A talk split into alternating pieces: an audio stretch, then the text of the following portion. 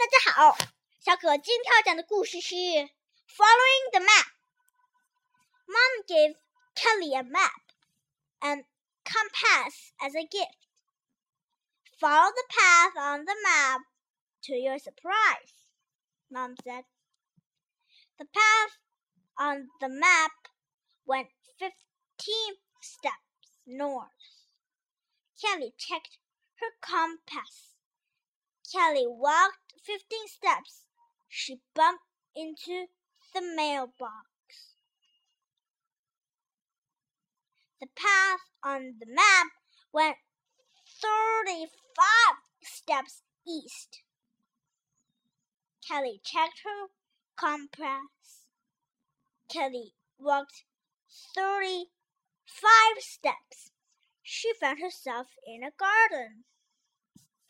The path on the map went 40 steps south. Kelly checked her compass. Kelly walked 40 steps. She stood next to a tree. The path on the map went 35 steps west. Kelly checked her compass. Kelly ran 35 steps She went up to the front door of her friend's house.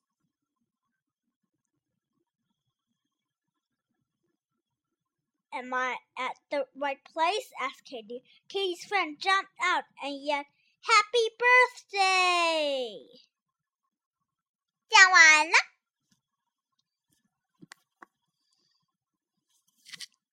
今天 我们要读的诗名叫《春夜喜雨》。春夜喜雨，唐·杜甫。好雨知时节，当春乃发生。随风潜入夜，润物细无声。野径云俱黑，相传火独明。晓看红湿处，花重锦官城。春夜喜雨，唐·杜甫。好雨知时节，当春乃发生。随风潜入夜，润物细无声。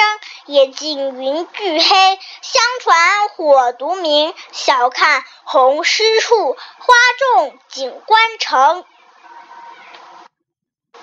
春夜喜雨，唐·杜甫。好雨知时节，当春乃发生。随风潜入夜，润物细无声。野径云俱黑，相传火独明。晓看红湿处，花重锦官城。如果你想听到更多中文和英文原文故事，欢迎添加小可的个人微信公众号“小豆吧英语故事”，欢迎添加，再见。